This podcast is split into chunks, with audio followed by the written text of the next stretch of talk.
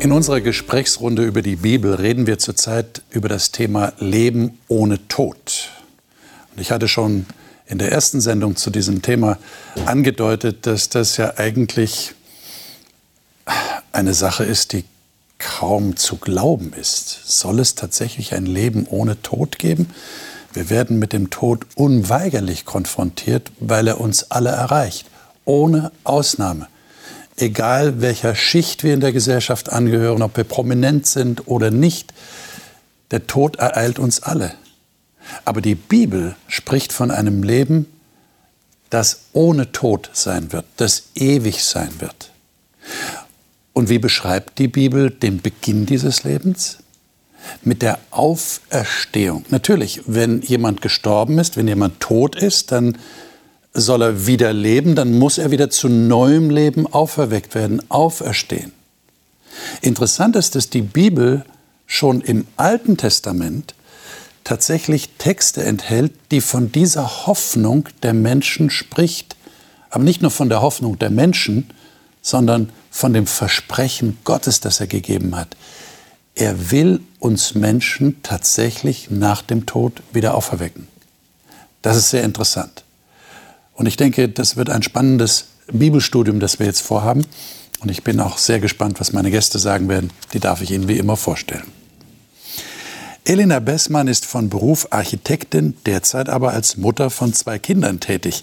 Sie sagt, dass sie gerade durch ihre Kinder gelernt habe, die bedingungslose Liebe Gottes viel besser zu verstehen und wertzuschätzen und zu erleben, wie Gott uns in unserem Leben führt. Melina Godina lebt in Südhessen, wo sie im sozialen Bereich mit Jugendlichen arbeitet.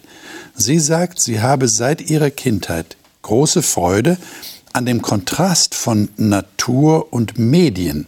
Sie gestaltet gerne künstlerisch in den Bereichen Musik, Zeichnen und Medien. Guido Großenbacher ist Theologe und Leiter der Hope-Kurse für die deutschsprachige Schweiz. Er sagt, er sei fasziniert vom Leben von Jesus, wie er mit Menschen umgegangen ist, wie er für sie da war, wie er mit ihnen geredet und was er ihnen für Geschichten erzählt hat. Matthias Müller ist ebenfalls Theologe und war viele Jahre der Leiter der Stimme der Hoffnung, was heute Hope Media ist. Er sagt, die vielen Slogans und Banner, die zu DDR-Zeiten an den Fassaden prangten, hätten ihn sensibel gemacht für hohle Sprüche und leere Floskeln. Deshalb sollte auch im Glauben das, was man sagt, durch das Leben gedeckt sein. Ich freue mich, dass ihr da seid und wir eröffnen die Gesprächsrunde mit einem Text im Neuen Testament, der sich aber auf einen Menschen im Alten Testament bezieht. Und zwar in Hebräer, Hebräerbrief, und dort im Kapitel 11 die Verse 17 bis 19. Und dieses ganze Kapitel 11 ist ja ein sehr interessantes Kapitel, weil es, wie soll ich das jetzt sagen, den, den Glauben oder das Vertrauen in Gott von Menschen in alter Zeit schildert und sagt, in welcher Art und Weise ihr Glaube und ihr Vertrauen zu Gott zum Ausdruck kam. Und jetzt lesen wir das in Bezug auf Abraham und zwar in den Versen 17 bis 19. Wer von euch mag das mal lesen? Ich lese aus Neues Leben Bibel. Ja. Durch den Glauben war Abraham bereit, Isaak als Opfer darzubringen, als Gott ihn auf die Probe stellte. Abraham, der Gottes Zeugen empfangen hatte, war bereit, seinen einzigen Sohn Isaak zu opfern, obwohl Gott ihm versprochen hatte, nur die Nachkommen Isaak sollen als deine Nachkommen bezeichnet werden. Abraham ging davon aus, dass Gott Isaac wieder zum Leben erwecken konnte, wenn er gestorben war, und in gewisser Weise bekam Abraham seinen Sohn tatsächlich von den Toten zurück. Hm. Also das ist eine sehr bemerkenswerte Aussage, gerade hier in Vers 19, um die geht es uns natürlich, denn wir reden über frühe Hoffnung, das heißt frühe Auferstehungshoffnung. Ähm, wenn man es mal versuchen, in den Abraham hineinzuversetzen, ist es natürlich äh, fast unmöglich, sich wirklich in die Situation, in ihn als Mensch hineinzuversetzen. Aber der Mann wird aufgefordert von Gott, Und er, er vertraut darauf, dass das Gottes Stimme ist. Nimm deinen Sohn, den Sohn, den du liebst, und geh dorthin, wo ich dir zeigen werde, und da opferst du ihn, da schlachtest du ihn, steht dort. Und jetzt heißt es hier praktisch als Kommentar des Schreibers des Hebräerbriefes, der Abraham hat gedacht, selbst wenn ich ihn schlachte im Auftrag Gottes, kann Gott ihn wieder auferwecken von den Toten. Ich meine, wie kommt man zu einer solchen äh, Zuversicht?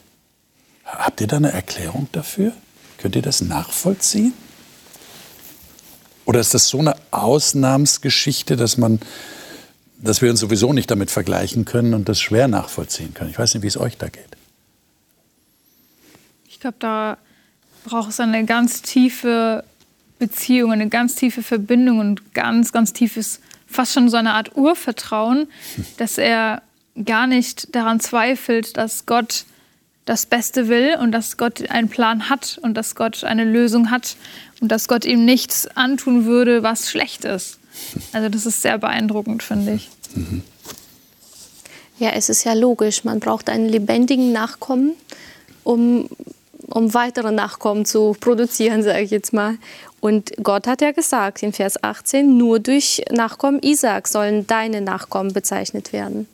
Das heißt, auch wenn er jetzt getötet wird, muss er wieder lebendig sein, damit es weitergeht. Weil nur durch ihn, weil da ist nicht nur ein Urvertrauen, da ist ein absoluter Glaube an jedes einzelne Wort Gottes. Gott hat es gesagt, es verändert sich nicht. Also muss er das möglich machen. Wie, was und warum, kann er vielleicht in dem Moment nicht verstanden haben. Aber er hat daran geglaubt, dass Isaac lebendig bleibt oder wird. Meine, vielleicht können wir die Geschichte ein bisschen anders in unser Leben reinholen. Das wäre mir wichtig. Äh, lassen wir das mal weg, dass der Abraham ihn selber umbringen sollte. Das ist wirklich eine völlige Ausnahmssituation. Da kommt das Vertrauen Abrahams in Gott natürlich sehr zum Ausdruck. Aber gehen wir mal davon aus, wir haben eine Situation, wo jemand für, sagen wir mal, den liebsten Menschen, den er oder sie hat, betet, dass der nicht stirbt. Ja, ist todkrank und ist am Rande des Todes liegt auf dem Sterbebett. Ist dann tatsächlich der Gedanke, den Abraham scheinbar hatte, wirklich ein Trost in der Situation? Ich bete zwar für die Genesung dieses liebsten Menschen und ich kann mir gar nicht vorstellen, wie ich ohne den weiterleben kann. Aber ich tröste mich dann mit dem Gedanken, Gott kann ihn erstens gesund machen natürlich, aber wenn er ihn nicht gesund macht, er kann ihn auferwecken oder wird ihn auferwecken zu neuem Leben. Also ich finde es für jemanden, der in der Lage ist, sehr schwer. Ja. Weil wenn man nur so theoretisch rangeht, kann man natürlich alles Mögliche sagen. Natürlich. Aber wenn, wenn wirklich die Situation da ist und es äh, vielleicht noch um einen Menschen geht, von dem das eigene Wohlergehen weitgehend abhängt, weil es der Ernährer der Familie oder sonst wo ist, ähm, ist das eine sehr, sehr schwere Situation. Und ich meine, solange wie auch noch ein Funke Leben da ist, wird man sich an das Leben klammern und nicht vorschnell darauf hoffen, dass es irgendwann mal wieder anders weitergehen könnte. Also das wäre so eine ganz, meine ich, normale ja. menschliche Reaktion auf so eine Situation. Das heißt, man, man, man bleibt doch wie du sagst, man, man hängt an dem Leben und man wird jetzt nicht durch die Auferstehungshoffnung zu einem, wie soll ich das ausdrücken, zu einem Menschen, der, der Dinge leichter hinnimmt. Ist das so? Ist nicht so, ne? Würde ich nicht sagen. Also wenn man realistisch im Leben steht, meine ich nicht. Es ist dann ein Trost. Also wenn man an der Situation nicht mehr vorbeikommt ja. oder vorbeigekommen ist, dann ja. meine ich, ist es ein Trost und ein Halt und ein ja. wichtiger Halt, den wir haben in dieser Hoffnung auf die Auferstehung. Aber solange noch Leben ist, ringt man um das Leben. Aber würdet ihr sagen, dass die Perspektive sich grundsätzlich ändert, wenn ich diese Zuversicht habe? Also das wäre jetzt eine sehr persönliche Frage an euch. Hat sich euer, eure Sicht vom Tod, von eurem eigenen Tod geändert? Ist es leichter geworden, mit diesem Gedanken umzugehen, weil ihr die Hoffnung auf die Auferstehung habt? Ich wollte eigentlich gerade vorhin auch äh, dazu sagen, äh, es ist schon leichter, weil man keine Angst mehr hat. Man muss keine Angst mehr haben, nicht mehr zu existieren. Nach dem, also nach dem Tod oder dass es nichts mehr geben wird, dass damit zu Ende ist. Man muss auch nicht aus dem Leben hier alles rausholen. Es geht nur darum, sei treu Gott und er, weckt dich zum neuen Leben, zu einem besonderen Leben. Okay. Also ist, ich finde es schon leichter. Ich habe keine Angst zu sterben. Ich habe Angst vielleicht oder es ist schwieriger darüber nachzudenken, in diesem Leben zu leiden. Ja. Aber zu sterben, nein, weil es ist dann eine Pause, bevor das echte Leben wieder anfängt. Das wäre jetzt meine Frage, wie real ist das tatsächlich im, im Leben, im Alltag? Du sagst, ich habe keine Angst mehr vor dem Tod. Es gibt ja auch Leute, die sagen, ich habe grundsätzlich keine Angst mehr vor dem Tod, aber ich habe Angst vor dem Sterben, weil ich nicht weiß, wie, wie? qualvoll das sein wird. Mhm. Ich hoffe, es wird friedlich sein. Ja? Und ich finde, ein Aspekt, der auch noch mit zu bedenken wäre, wäre die Frage des Abschieds. Mhm. Also solange wie das Leben normal geht und jetzt nicht schlimme Krankheit, großes ja. Leiden und sonst wo ist, spielt, finde ich, gerade wenn man in einer Familiensituation ist, auch der Aspekt des Abschieds eine Rolle. Also wenn du jetzt sagst, du hast keine Angst, okay, für dich, aber was ist mit deinen Kindern? mit deinem Mann und so weiter. Also da spielt ja die, die, die, diese Frage, finde ich, spielt auch eine große Rolle wie man mit der ganzen Thematik umgeht. Und ich finde, die wird auch, das wird auch nicht leicht also hinweggewischt, indem man sagt, ja, es gibt eine Auferstehung. Wir sehen uns der alle mal wieder. ist trotzdem da, ist da und muss durchlitten werden. Ja. Also ich glaube, dass wir alle leiden, wenn wir jemanden verlieren. Das ist ganz unumstritten, das ist menschlich und das ist auch richtig so, dass man das auch verarbeitet und dass man sich die Zeit nimmt, so wirklich tief zu trauern. Aber ich glaube, dass das auf jeden Fall einen deutlichen Unterschied macht. Ähm, also bei mir, ich, ich merke einfach, oder manchmal gehe ich dieses Gedankenspiel durch, wie würde mein Leben aussehen, wenn ich die Hoffnung nicht hätte und wenn ich meinen Glauben nicht hätte. Und ich kann es nicht ganz beschreiben, aber ähm, ich glaube, ich hätte permanent Angst, Verlustängste. Ich hätte permanent Angst, dass äh, meine Eltern zum Beispiel mit einem Autounfall ums Leben kommen. Mein Papa ist, seit ich denken kann, so viel Auto gefahren aufgrund seiner Arbeit und ich hätte immer so viel Angst haben müssen, dass ich ihn verliere und nie mehr wiedersehe. Und ich habe immer noch heute Angst, dass ich jemanden verliere, der mir nahe steht, weil das einfach heute Morgen sofort passieren kann. Ähm, aber ich glaube, es wäre anders unerträglich. Und so weiß ich, selbst wenn, dann wird es wehtun und es wird schlimm und es ist unbeschreiblich schmerzhaft. Aber es ist nicht für immer, weil ich weiß, okay, irgendwann, irgendwann kriege krieg ich, krieg ich diesen Menschen wieder. Irgendwann mhm. ist es wieder geheilt, irgendwann ist es wieder in Ordnung. Und das ist ein ganz großer Unterschied. Schauen wir uns doch mal einen Mann an im Alten Testament, den Hiob, sprichwörtlicher Leidensmensch, der, ähm, der das genau zum Ausdruck bringt. Ich, ich habe eine Hoffnung. Äh, Hiob 19 ist das. Hiob 19, 25 bis 27. Ähm, lesen wir mal diese Verse. Hiob 19. Ich lese das mal nach Hoffnung für alle. Aha. Doch eines weiß ich, mein Erlöser lebt. Auf dieser todgeweihten Erde spricht er das letzte Wort. Auch wenn meine Haut in Fetzen an mir hängt und mein Leib zerfressen ist, werde ich doch Gott sehen. Ja, ihn werde ich anschauen, mit eigenen Augen werde ich ihn sehen, aber nicht als Fremden. Danach sehne ich mich von ganzem Herzen. Also der Hiob ist ja wirklich, äh, wie ich schon angedeutet habe, sprichwörtlich der Inbegriff des Leides. Ja? Äh, rufen wir uns das kurz in Erinnerung. Er verliert seinen gesamten Besitz. Er verliert seine Kinder. Einzige Person, die ihm bleibt, ist seine Frau, aber die erklärt ihn für verrückt, dass er immer noch an Gott festhält. Also die hat er im Grunde genommen innerlich auch verloren. Äh, und er hadert Erst haben wir im Hiob ne, diese Aussage, der Herr hat es gegeben, der Herr hat es genommen, der Name des Herrn sei gelobt, wo wir alle staunend davor stehen und sagen, wie schafft der Mann das? Aber äh, einige Verse später kommt auch, dass er den Tag seiner Geburt verflucht. Also äh, er hat da schon auch gehadert. Und jetzt kommt er zu dieser Aussage. Das heißt, das wird mich zu meiner Frage führen, wie, wie kann ich denn auch im größten Leid, also wenn ich wirklich einen Verlust erlitten habe, mich zu dieser Hoffnung durchringen, die er hier formuliert? Wie, wie geht das?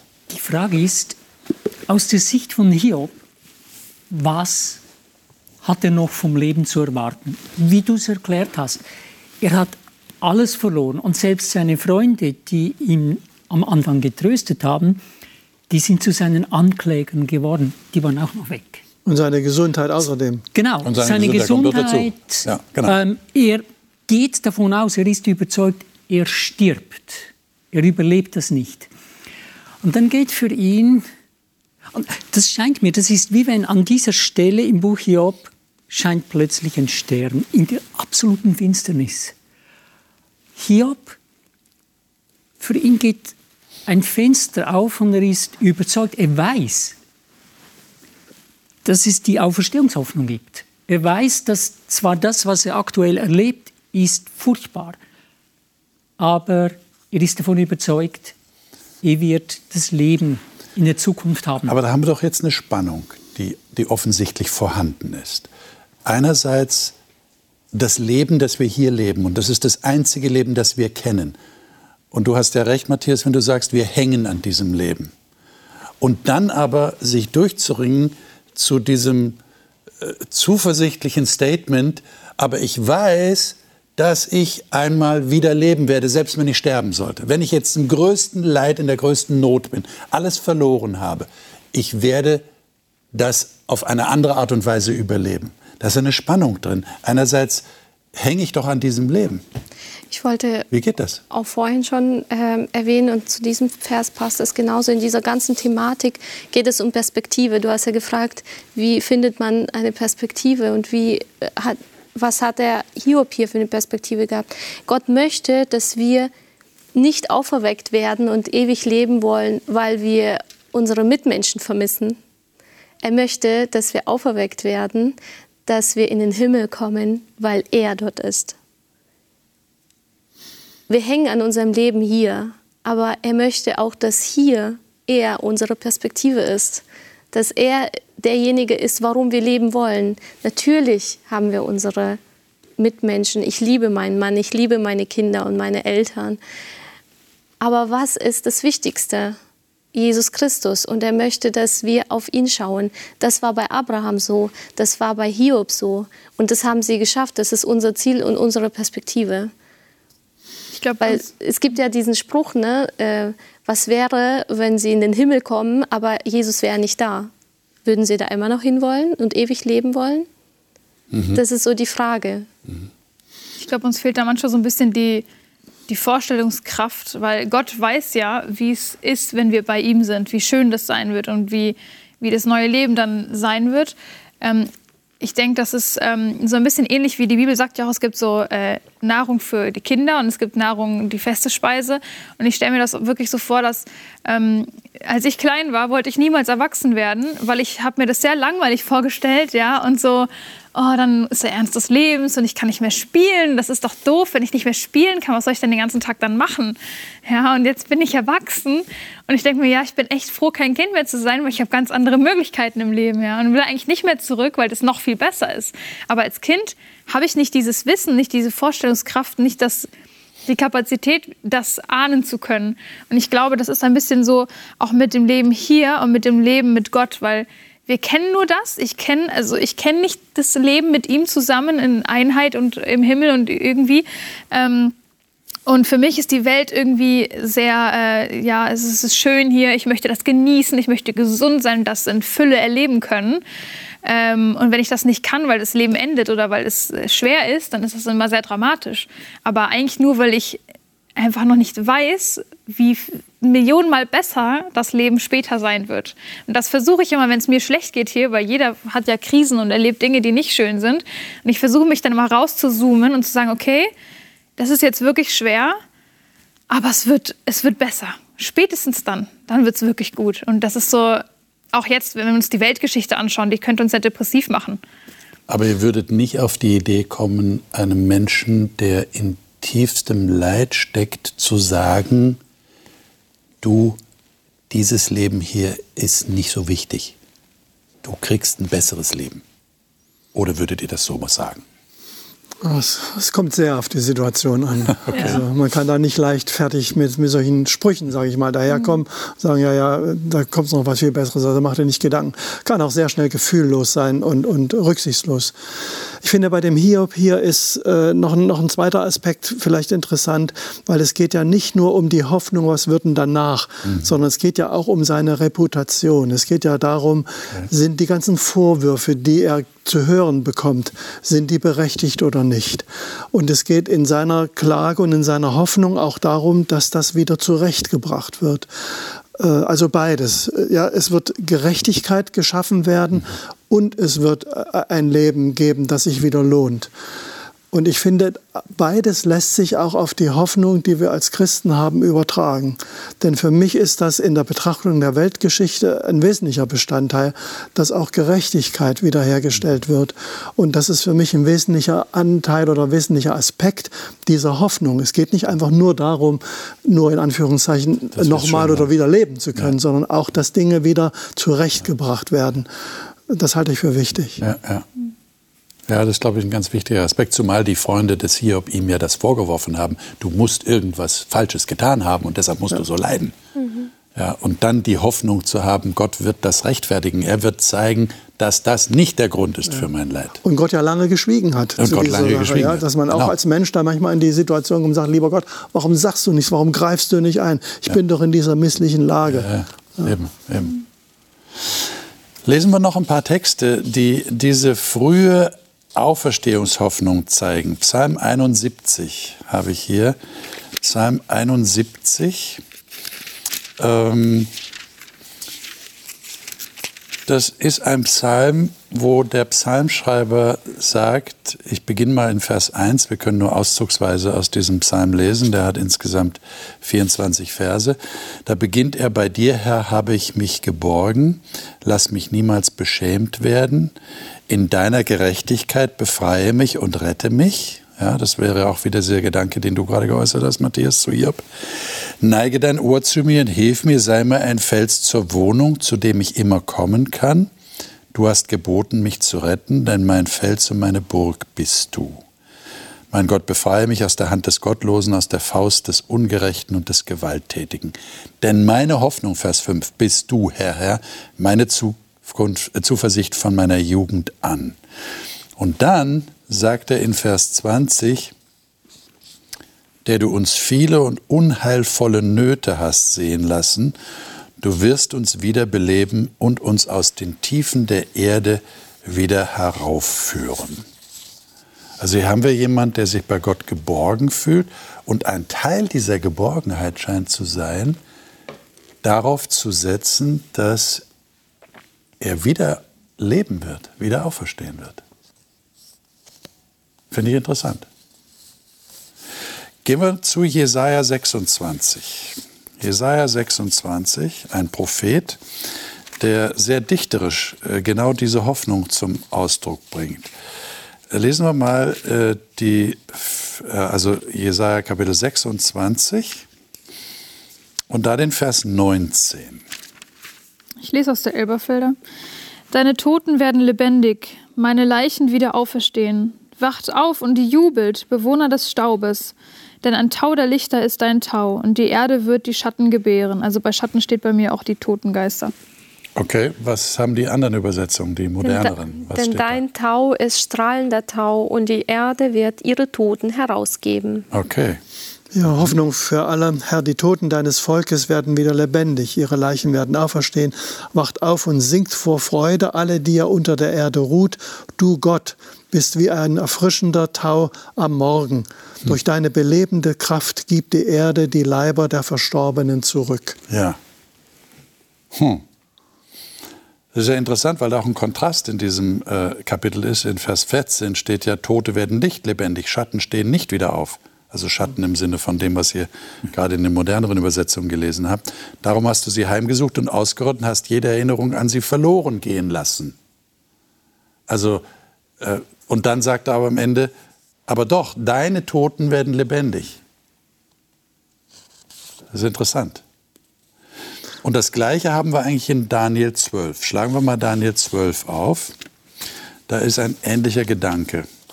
Daniel Kapitel 12 und dort die Verse 1 und 2 und dann noch den Vers 13.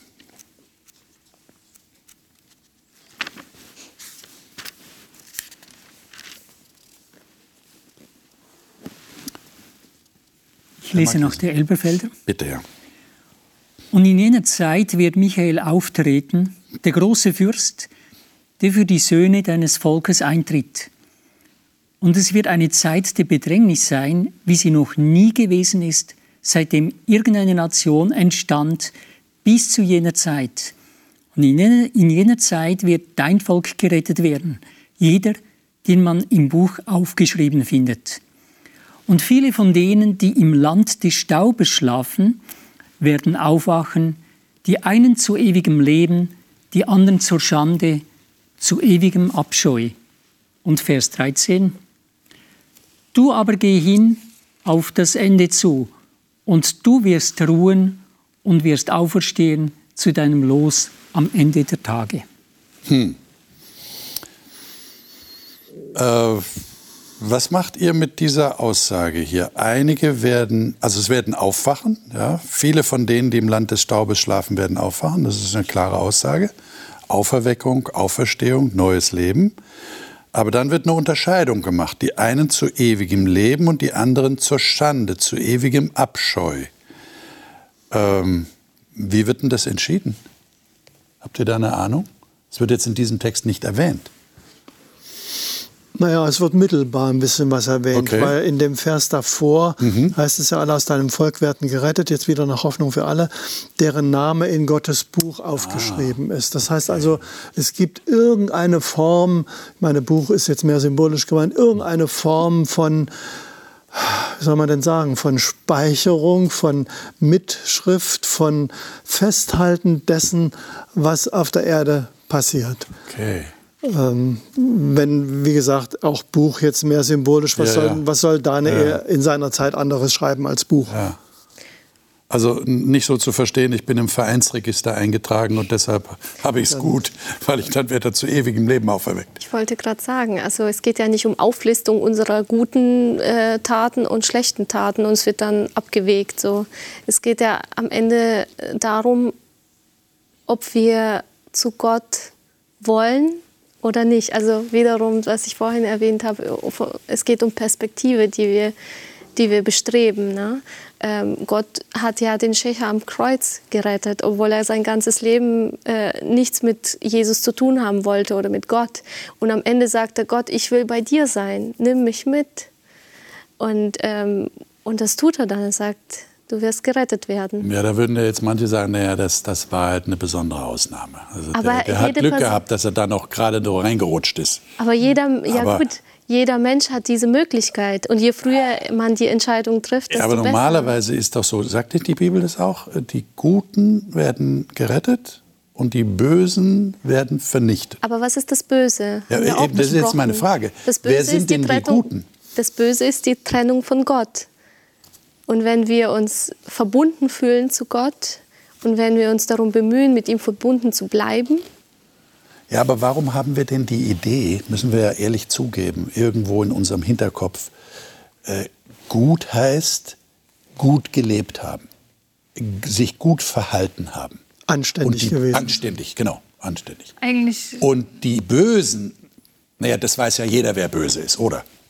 Die Kriminellen und die auch die, die nicht im Gefängnis sitzen, sondern irgendwo in irgendwelchen äh, Weltfirmen genau. Manipulationen und Schiebereien machen und, und, und sich eine goldene Nase verdienen. Wir definitiv nicht. Also, ne, wir nicht, natürlich nicht. Ja, aber ich meine, wa warum werden wir denn gerettet überhaupt? Weil ja Jesus für uns gestorben ist. Das ist ja erstmal der essentielle Kernpunkt, den wir okay. ja nicht jetzt vergessen dürfen. Und dann sind wir gut. Nein, nein, es geht ja erstmal darum, dass Jesus für jeden gestorben ist. Das heißt, eigentlich ist jeder gerettet. Jeder einzelne Mensch. Das Problem ist aber, dass die Menschen ja den freien Willen haben und entscheiden können, möchte ich das annehmen oder nicht. Und wenn ich das annehme, die Rettung von Gott, dann möchte ich dazugehören zu Gott und dann möchte ich, dann verhalte ich mich automatisch so, wie Gott das von mir möchte, weil ich ihn lieben gelernt habe, weil ich ihn lieben lerne, weil das ein Prozess ist. Das heißt nicht, dass ich dann perfekt bin, aber ich, ich, ähm, meine Perspektive ist so, dass ich da, dahin mich bewegen möchte, zu Gott hin. Also ja, ich möchte ihm gefallen und, und so, aber das ist meine ganz freie Entscheidung. Theoretisch, laut Gott, darf jeder kommen, der bei ihm sein möchte. Also dieses Gut und Böse ist zu plakativ. Wir müssen, ja. schon, müssen differenzierter denken, Das ist oder? genau der Punkt. Die Frage ist, was ist gut? Wir als Menschen, wir haben unsere eigenen Ideen und Definitionen. Genau. Aber die Frage ist ja, wie definiert Christus gut und böse? Oder wie, wie ja. definiert die Bibel das? Und äh, Paulus schreibt in Römer 6, Vers 23, der Lohn der Sünde ist der Tod. Und an einer anderen Stelle im Römerbrief können wir lesen, alle haben gesündigt. Das heißt, aus der Sicht Gottes. Da sagt er auch, da ist keiner, der Gutes tut. Das ist keiner, der Gutes tut. Das ist schockierend. Genau, aus der also gibt es keine Guten. Nee, mhm. das ist der Punkt. Aus der Sicht der Bibel, aus der Sicht Jesu Christi gibt es keine guten Menschen. Punkt. Das ist natürlich starker Tobak. Ne? Das ist starker Tobak, ja. Starker Tobak. Und da, da finde ich äh, sehr schön eigentlich das Beispiel, was du vorhin da gebracht hast, von dem Mann, der neben Jesus gekreuzigt worden ist. Weil da kann man es ja eigentlich, finde ich, ganz gut sehen. Weil der kann ja jetzt nichts mehr gut machen. Was, was kann er denn noch leisten, da wo er hängt? Aber ich finde entscheidend, dass er sich an Gott oder an Jesus in dem Fall wendet und einfach den Wunsch hat, ich möchte gerne dabei sein. Und ich finde, das ist ein wesentlicher Aspekt. Es geht nicht darum, irgendwas vorzuweisen und sagen, guck mal, lieber Gott, ich war so anständig, ich muss mit dabei, wir sind ja hier eigentlich beim Thema Auferstehung, ne? ja, genau. ich, muss, ich muss mit bei denen sein, die du zum ewigen Leben erwächst, weil ich war so anständig. Sondern hier geht es einfach nur darum, lieber Gott, guck mal, ich, ich brauche dich auch. Ja. Und das ist die Bitte und die wird erhört. Wir wollen halt nicht, dass jemand darunter versteht oder dass wir uns da irren im Sinne, ja, leb dein Leben und erst am Ende des Lebens kannst du dich bekehren Schnell oder zu Kurve Jesus kriegen. entscheiden und dann wirst du auferweckt. So, so wollen wir das nicht haben. Wenn ich ein Beispiel bringen kann, ja, ich liebe einen Mann, und sage aber, nee, ich will mich noch ausprobieren mein Leben lang und mein Leben leben und am Ende bin ich mal da, mal hier und erst kurz bin todeskrank und erst dann heirate ich ihn. Aber da habe ich kein schönes Leben gehabt, kein, kein tolles Leben mit diesem Mann, den ich eigentlich immer geliebt habe. Oder ich entscheide mich am Anfang des Lebens für diesen Mann, heirate ihn, bekomme Kinder, haben ein glückliches Eheleben mit Schwierigkeiten und, äh, und mit Ab und Aufs. Ne? Aber ich habe mein Leben lang mit, mit, mit ihm eine Familie aufgebaut. So ist es mit Jesus. Je früher wir uns für ihn entscheiden, desto inniger, desto besser ist unsere Beziehung zu ihm, desto mehr verstehen wir ihn. So wie Abraham oder Hiob. Sie haben so viel miteinander erlebt und so mehr haben sie ihn verstanden. Doch ist keiner besser oder schlechter als der andere, Nein. weil er sich früher entschieden hat und Nein. mehr Quality Time mit Jesus zusammen hatte, sozusagen. Es ist nur eine, und eine Motivation, sich umso früher zu entscheiden und nicht zu denken, ach, ich habe noch mein Leben hier, ich ja. habe noch Zeit. Das, ja. Die Bibel spricht ja durchaus von Gerechten. Immer wieder im Alten Testament, im Neuen Testament. Die Frage ist, und das geht in deine Richtung, Melina, warum sind die gerecht? Die sind gerecht gemacht worden durch Jesus Christus. Deswegen sind sie gerecht. Das heißt, Gott durch seine schöpferische Macht hat die Möglichkeit, die Menschen gut zu machen. Es ist wie, wie so ein Loch, in dem wir sitzen. Ja, wir sind in so einem Loch drin, in einem, in einem Kessel, in einer Grube irgendwie. Wir sind alle sündig, wir sind alle fehlerhaft. Niemand von uns schafft es, dieses perfekte Leben zu führen und immer gut zu sein. Wir können uns selbst nicht retten. Und das war Jesus bewusst und er möchte aber mit uns zusammen leben, ist also reingekommen und ist im Grunde wie diese Leiter, über die wir wieder da rauskommen. Aber dafür brauchen wir halt Jesus. Und wenn wir ihn nicht annehmen und nicht mit ihm leben wollen, wie kommen wir da raus? Es gibt keinen anderen Weg, es gibt nur ihn. Also das wäre dann eine andere Definition als die, die wir so landläufig für gut haben. Ja, anständig gut leben, ein guter Mensch sein, ein Gutmensch sein. Mhm. Und jetzt persönliche Frage an euch. Ihr seid sicher, dass ihr, um jetzt diese Bezeichnung zu nehmen, gut seid? und zum ewigen Leben aufstehen werdet? Ich würde gar nicht mich gut bezeichnen. Ich würde sagen. Nein, nein, wir haben es ja jetzt versucht Ja. zu qualifizieren. Ich- Aber ihr würdet sagen, ja, Gott. da gehöre ich dazu. Ich liebe Gott. Ich bin sein Kind. Natürlich will er mich dabei haben. Okay. Er will mich dabei haben. Ich muss ganz stark in diesem Gespräch an, an Zacharias Vers, äh, Kapitel 3 denken, wo es um Jeschua geht, um einen hohen Priester, der eigentlich gut sein soll. Ne? Und er kommt aber und hat trotzdem beschmutzte Kleider. Und dann ist der Jesus da, der ihm neue Kleider schenkt. Und das, ich finde das ein, ein unglaublich schönes, egal wie gut wir sein wollen, werden wir nie gut genug sein, weil wir immer trotzdem alle gesündigt haben. Und nur Gott schafft es und Jesus schafft es, uns ein neues Kleid zu schenken, indem wir ja, ihm sagen, ich will bei dir sein. Also ich gebe jetzt mal dem Zuschauer oder der Zuschauerin eine Stimme und stelle euch die Frage, glaubt ihr das wirklich? Was macht euch denn so sicher? Ihr habt keine Zweifel, dass ihr mal zu einem ewigen Leben aufsteht und zu einem guten ewigen Leben? Es gibt ja Leute, die sagen, ich will gar nicht ewig leben, weil dieses Schlamassel, den ich hier habe, den will ich ja nicht ewig haben. Die haben natürlich nicht verstanden, was die Bibel tatsächlich verheißt. Sie verheißt uns ja nicht ein ewiges Leben im Schlamassel, sondern ein völlig neues Leben äh, unter völlig anderen Vorzeichen. Und auch nicht auf einer Wolke mit Und auch nicht auf einer. Wolke mit einer Harfe in der Hand. Ne? Aber äh, was macht euch denn so sicher? Es gibt da so ein Wort, das sagt sinngemäß, wenn ich auf mich schaue, dann weiß ich nicht, wie ich erlöst werden könnte. Wenn ich auf Jesus schaue, dann weiß ich nicht, wie ich verloren gehen kann. Okay. Und mir scheint, dass das in Römer Kapitel 6, Vers 23, ich habe den ersten Teil schon zitiert, der schließt positiv ab. Denn der Lohn der Sünde ist der Tod. Die Gnadengabe. Es ist Gnade und es ist eine Gabe. Gottes, aber ewiges Leben in Christus Jesus, unserem Herrn. Das heißt, weg von uns hin zu Christus. Das ist der Blick, den wir haben sollten. Sonst habe ich wenig Hoffnung persönlich. Also ich finde, wenn man es versuchen würde, einfach zu sagen, Gott hat durch Jesus die Voraussetzungen geschaffen, dass man diese Hoffnung, berechtigte Hoffnung haben kann. Das ist nicht unsere Qualität, die das erwirtschaftet in irgendeiner Form, sondern Gott hat die Voraussetz- Voraussetzungen geschaffen. Es ist wichtig, dass man es akzeptiert für sich selber, aber letztendlich liegt das bei Gott. Und das ist auch das, was mir die Sicherheit gibt. Weil wenn ich diese Gewissheit auf meine Fähigkeiten, auf mein Anständigsein und so weiter bauen würde, wäre das ein wackeliges Fundament. Weil es gibt Versuchungen, es gibt Versagen, es, es gibt dünne Stellen natürlich auch in meinem Leben und wenn es danach ginge, wäre das eine sehr, sehr vage Angelegenheit. Da, danach geht es zum Glück nicht, sondern es geht danach, was Gott gemacht hat und wie er Voraussetzungen geschaffen hat. Und diese Voraussetzungen sind so sicher, dass es mir Gewissheit gibt und dass ich auf deine Frage dann sagen kann, ja, das ist die Gewissheit, auf die ich bauen kann.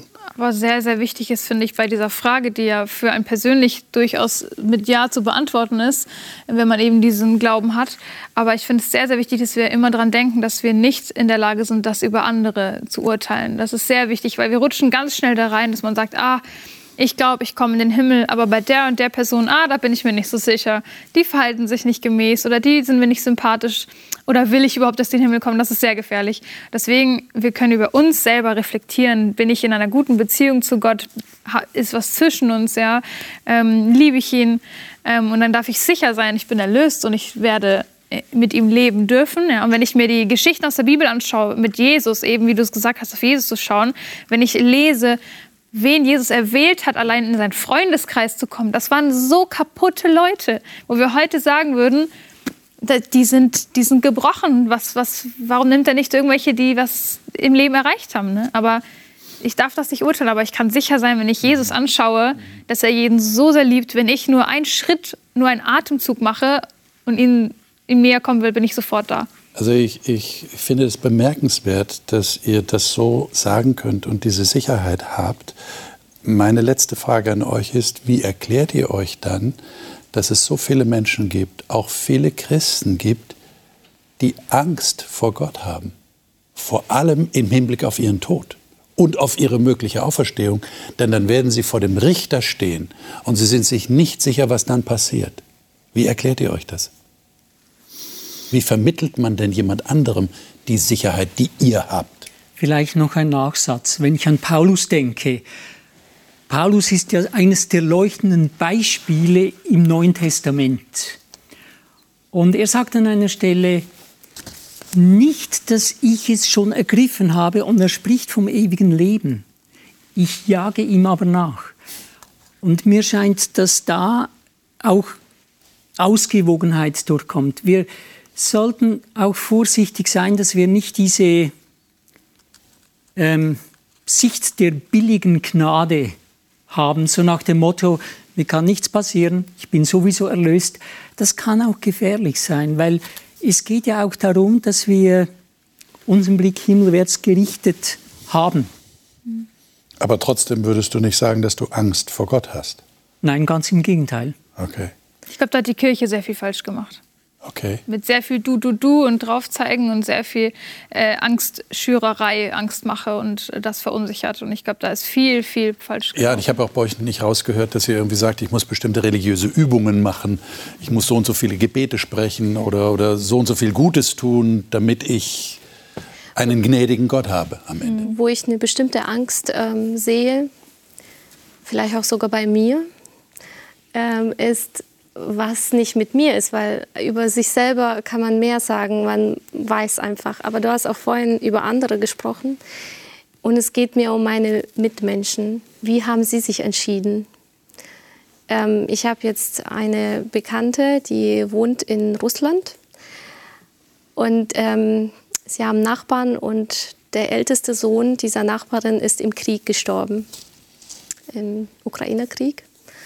Und die ist ähm, am Anfang extrem bestürzt gewesen, weil sie wusste, sein Leben hat nicht gezeigt, dass er sich für Jesus entschieden hat.